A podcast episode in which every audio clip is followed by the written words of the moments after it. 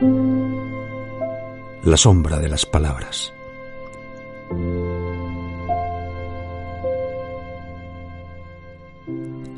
Plaza de la Basílica del Pilar, 12 de octubre de 1936.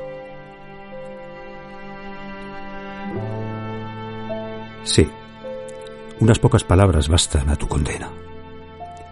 Unas pocas palabras tuyas e incandescentes.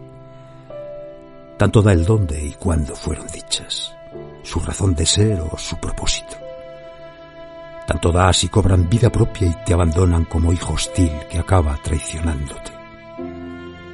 Sí, importa solo quién te las escucha. Mala sombra que acecha tus silencios e instiga en tus ausencias para desconocerse. La extraña sombra que se cierne como un delito sobre el lugar y la hora de los justos. La poderosa e implacable sombra que te aguarda.